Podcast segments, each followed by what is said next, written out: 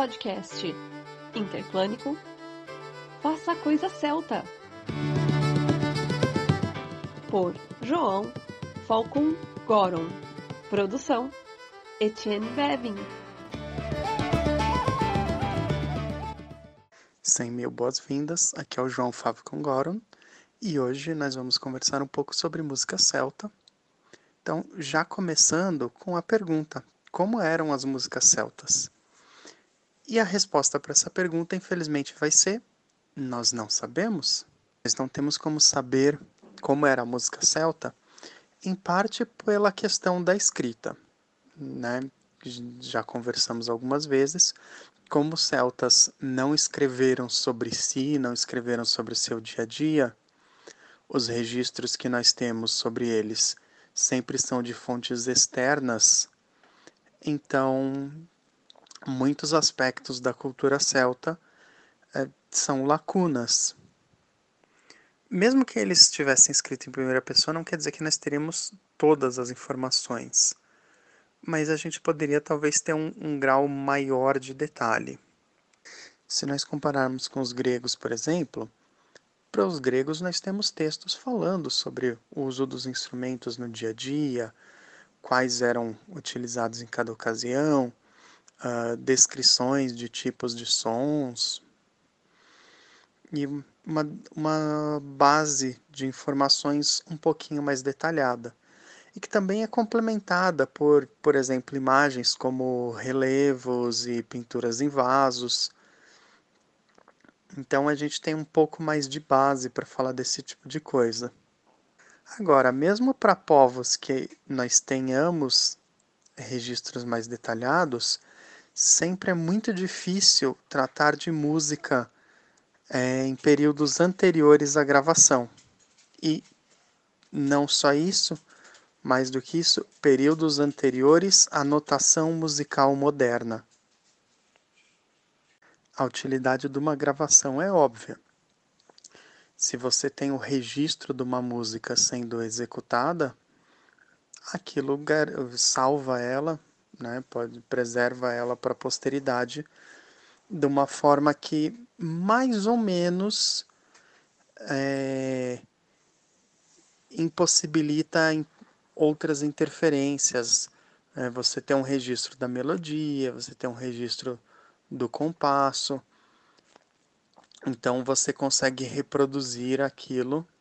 Claro, você pode reproduzir a própria gravação, mas uma pessoa pode utilizar aquilo de base e comparar para dizer se a execução, uma nova execução daquela mesma música, está equivalente ou não. Excluída gravação, o que nós temos é notação musical. E a notação musical que nós consideramos hoje só surgiu na Idade Média. Antes disso, nós temos algumas formas de notação usadas em períodos específicos, por povos específicos, mas não uma forma é, universal, por assim dizer, porque a gente pode considerar que a notação musical atual ela é universal. Então, nós não temos uma notação musical universal. E qual é o problema disso? Mesmo que você tenha uma música transcrita de alguma forma, se ela está transcrita numa linguagem própria, num código próprio, específico de um povo, se esse conhecimento original se perde, a música se perde com ele. A gente pode tentar interpretar, mas sempre vai ser isso, uma interpretação. Nós temos músicas específicas gregas é, egípcias e de outros povos antigos que foram reconstruídas. Mas o que nós temos é uma aproximação. A gente nunca vai como ter certeza se é idêntica à música original. Então, no caso dos celtas, nós não temos gravação, nós não temos notação, e mesmo os achados de instrumentos, a informação sobre os instrumentos não é tanta. Uh, é um campo não tão desenvolvido. Né? Esse, o estudo da música celta, celta mesmo, o estudo da música nas regiões celtas na antiguidade. Novamente, quando comparado, por exemplo, com o estudo da música grega da antiguidade, que é uma coisa muito mais desenvolvida hoje em dia. Se nós voltarmos de novo na camada do registro sobre os celtas, o registro escrito ser de terceiros, então, novamente, mesmo que a gente tenha, por exemplo, uma menção a um instrumento, uh, se você tiver um achado, um, se você tiver um instrumento que você saiba apenas que, pelo nome, que é um tipo de flauta, e você tiver um achado de uma flauta, você não vai ter certeza se é exatamente aquele tipo ou se é algum outro. Você não tem uma base de comparação, em muitos casos, para chegar a essa conclusão. Então, se a gente não tem certeza muitas vezes nem sobre os instrumentos, se a gente não conhece qual era o tipo de melodia, qual era o tipo de escala, nada nesse sentido, como que a gente pode falar em música celta hoje em dia? a música celta histórica, a música celta do período céltico, se perdeu.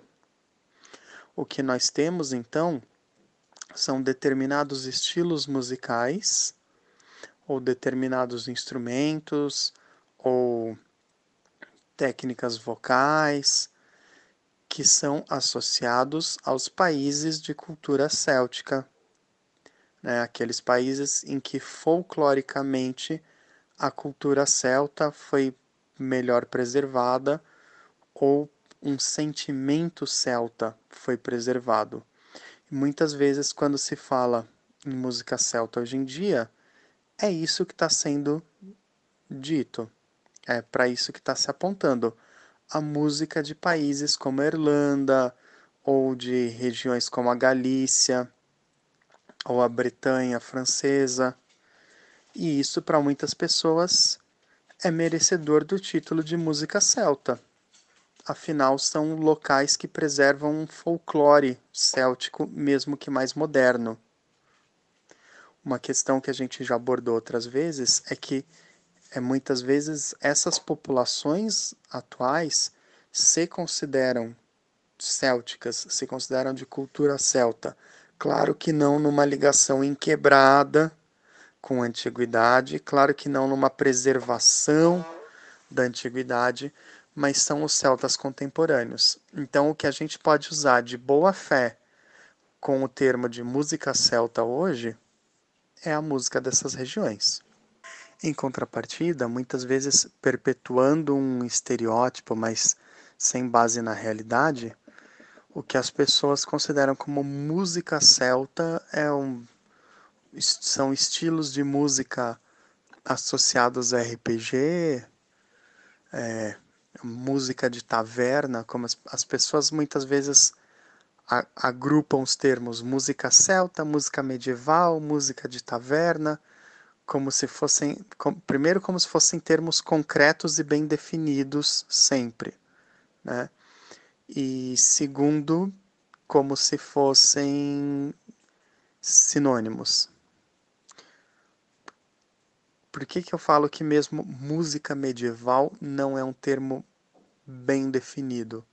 Simplesmente porque é muito amplo. Vamos voltando no, no ponto da definição Idade Média. Idade Média se refere a mil anos de história da Europa. Então, qualquer música que foi tocada nesses mil anos em qualquer parte da Europa se encaixa como música medieval, numa definição básica. É amplo demais para ser uma definição útil. Mas retomando, o que nós temos como música realmente celta é essa música mais recente, né? essa música que não é uma preservação da música celta da antiguidade. Por quê? quando a gente fala por, na cultura desses países, por exemplo, um dos primeiros instrumentos que nos vem à mente é a gaita de fole. E a gaita, a gaita de fole, em grande parte, pela associação com a Escócia. Para muitas pessoas vai ser surpreendente se dizer que a gaita de fole escocesa é um tipo de gaita de fole. Na verdade, mesmo na Escócia existe mais de um. A visão que a gente tem normalmente é a da Great Highland Bagpipe, né? a, a grande gaita de fole das terras altas. Mas tem um outro tipo menor de gaita de fole na Escócia. Nós temos a gaita irlandesa, nós temos gaita galega, gaita bretã. É, por quê? Porque a gaita de fole, na verdade, não é um instrumento de origem celta. A gaita de fole é um instrumento que existiu em vários lugares do mundo. Há uma certa controvérsia sobre a origem exata, mas nós temos provavelmente uma das, das menções mais confiáveis. Muitos de nós já ouviram dizer que ah, Nero tocava lira enquanto Roma pegava fogo. Bom, a parte disso ser verdadeiro ou não, né, se, se durante o incêndio de Roma Nero estava tocando algum instrumento ou não, isso nós não, isso é discutível.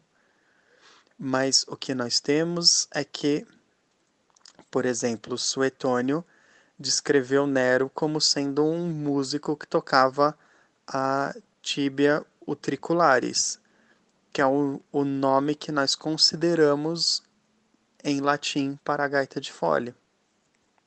Podemos muito possivelmente considerar a gaita de fole como existindo desde a antiguidade, mas não há um, uma noção exata de quando ela surgiu e a documentação real sobre a gaita de fole, documentação ampla, é do século XIII em diante, mais ou menos. É, na Idade Média, ela era um instrumento muito difundido por toda a Europa, e aí foram surgindo os vários tipos de gaita de fole. O, quando a gente fala já da Irlanda, a nossa principal associação com o instrumento é com a harpa. A harpa, sim, a gente tem farto registro na antiguidade, Inclusive, aí a gente pode nos remeter, nós podemos nos remeter à mitologia irlandesa, né, onde é colocado com todas as letras que o Daida tinha uma harpa, né, que Dagda ou Daida, o bom Deus, tinha uma harpa que controlava as estações. Nós temos a descrição dos irlandeses e de outros povos celtas, como usando a harpa, né, em oposição, por exemplo, à lira preferida pelos gregos e pelos romanos. E essa centralidade da harpa na cultura irlandesa, se é que a gente pode, pode dizer uma centralidade, né, mas é um dos maiores símbolos da Irlanda até hoje, essa centralidade ela vai perdurar durante a Idade Média, onde existe um estilo próprio de harpa irlandesa. Não por acaso, até hoje, um dos principais tipos de harpa é a chamada harpa celta, né? é o nome mesmo utilizado para o instrumento ainda hoje, mas nós não temos novamente, o registro das canções de nenhuma forma. Então, você ter simplesmente uma harpa uh, não significa que você automaticamente vai conseguir recuperar qual era a música daquele período, do período céltico, no caso. Do período posterior, dessas, oh, após a notação musical e tudo mais, aí sim nós temos melodias que se preservaram para nós até hoje. Nós não temos muito bem definido o que era a, a harpa medieval irlandesa, assim, quais as canções medievais irlandesas tocadas na harpa, ou galesas, que era outro país onde a gente também encontra essas referências, inclusive no Mabinogion. Mas o que nós temos é a tradição posterior mesmo. O Turlough O'Carolan, que é o, considerado o último grande arpista da Irlanda, o último grande arpista da tradição antiga, claro, a gente está falando já da idade moderna para nós, tá? Mas ele é considerado o último grande arpista do, do estilo tradicional. Uh, ele viveu, ele nasceu no final do século XVII, né, e viveu até o viveu na primeira metade do 18, então de 1670 a 1738. Em termos de história da Irlanda, isso é extremamente recente, né? Então, assim, quando comparado com os celtas mas para a gente já é uma coisa extremamente distante, já são séculos. E as músicas do O'Carolan é, foram preservadas, são tocadas, são estudadas até hoje. Né? Além disso, o que mais que a gente sabe sobre a música celta é, por exemplo, o Carnix. E o que, que é o Carnix? é uma espécie de trompa de cano extremamente longo e que terminava numa cabeça de animal de cuja boca saía o som. O Carnix, a gente tem representações dele no caldeirão de Gundestrup. Nós temos Carnix que foram encontrados em escavações, né? e também a descrição deles, quer, porque eles não eram pura e simplesmente um instrumento para a música do dia a dia. Nós temos o uso do Carnix na guerra, porque o, o som dele era considerado assustador. É um, um som estrondoso. Existem hoje em dia alguns experimentos de se reconstruir Carnix e analisar como que, como que poderia ser o som. Claro, isso vai variar de acordo com a construção interna, tanto da haste dele, né, da haste, o pescoço, como eu estou chamando, quanto do bocal, quanto da cabeça que produz o som final. Então, mais uma vez, nós não temos como ter certeza do som exato, mas ele era descrito como um som usado para amedrontar os inimigos. Agora, alguns dos experimentos modernos para reconstruir exemplares de Carnix conseguem fazer música profundamente bela com ele, conseguem tocar melodias mais complexas. Mas, novamente, infelizmente, a gente retorna no ponto como eram as músicas originalmente tocadas com ele, efetivamente tocadas com ele. Nós não temos nenhuma música que tenha chegado até nós no seu estado original. Essa ausência de, de informações me chateia muito. Eu sou, por exemplo, uma pessoa que adora jogos de tabuleiro também.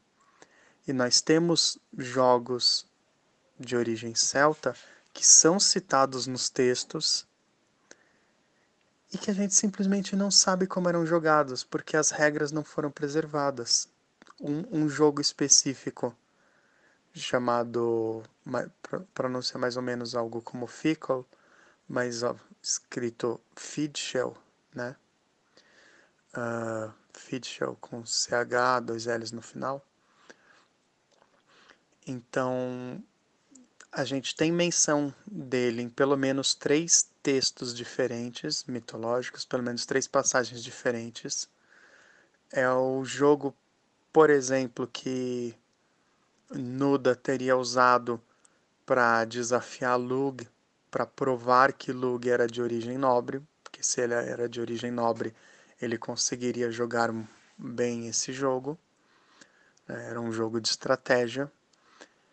E nós não temos nenhuma informação além disso.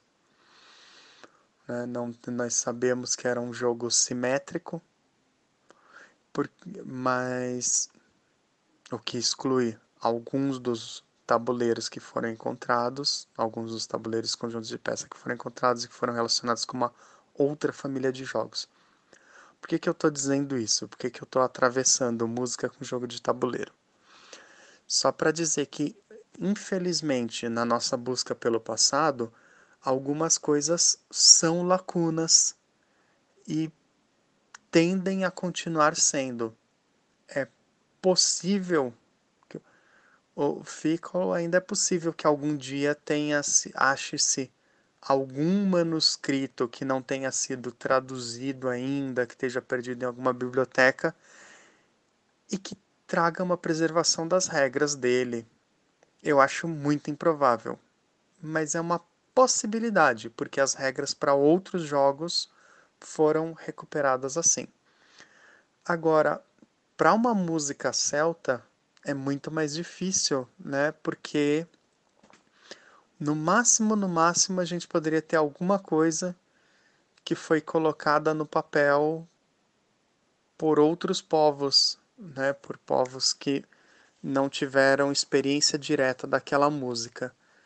Então, mesmo que se achasse isso, a recriação seria muito mais complicada e recriação musical, né, tentar resgatar uma música, uma melodia, já é uma coisa complicada por si só.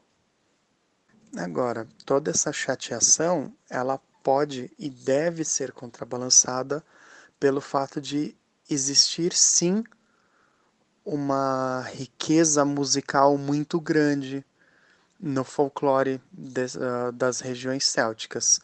Então, a música da Irlanda, a música da Escócia, a música da Bretanha Francesa, a música do País de Gales, a música da Galícia, a, a música da Ilha de Man e da Cornualha.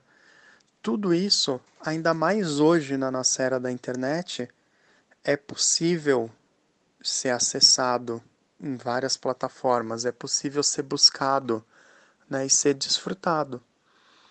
Então, a gente não tem que ficar triste por não ter a música celta do passado, mas a gente tem que valorizar a música celta que existe hoje. Só com esse reconhecimento, tipo, eu, eu pessoalmente chamo de música celta a música folclórica desses países, a música que remete a cultura própria deles, a instrumentos próprios deles, mesmo que sejam ritmos mais modernos ou instrumentos mais modernos, mas que estejam alinhados com uma certa celticidade. Agora, hum, dizer que qualquer música simplesmente new age ou world music world music seja celta, não necessariamente, né? Então, então existem diferenças entre New Age e World Music e é, música tradicional irlandesa, a música folclórica da, da Bretanha e da, ou da Cornualha, então a gente deve, deve dar uma segurada, né? Mesmo tentando usar um rótulo amplo, que eu já estou usando, mas a gente deve dar uma segurada para não tornar esse rótulo amplo demais. Não é tudo que é, deve ser chamado de celta, exatamente para a gente não cair naquilo que comentamos na semana passada sobre roupas, das fadinhas e dos vestidos esvoaçantes serem chamados de celtas. Não é todo o uso de um violino por uma banda de metal que vai tornar aquilo Celtic Metal. Mas dentro desse rótulo mais amplo, se você tem uma banda que o, cujo violinista, cuja violinista é, estudou o, estilo alinhado ao folclore de alguma região celta e emprega esse estilo na sua música, né?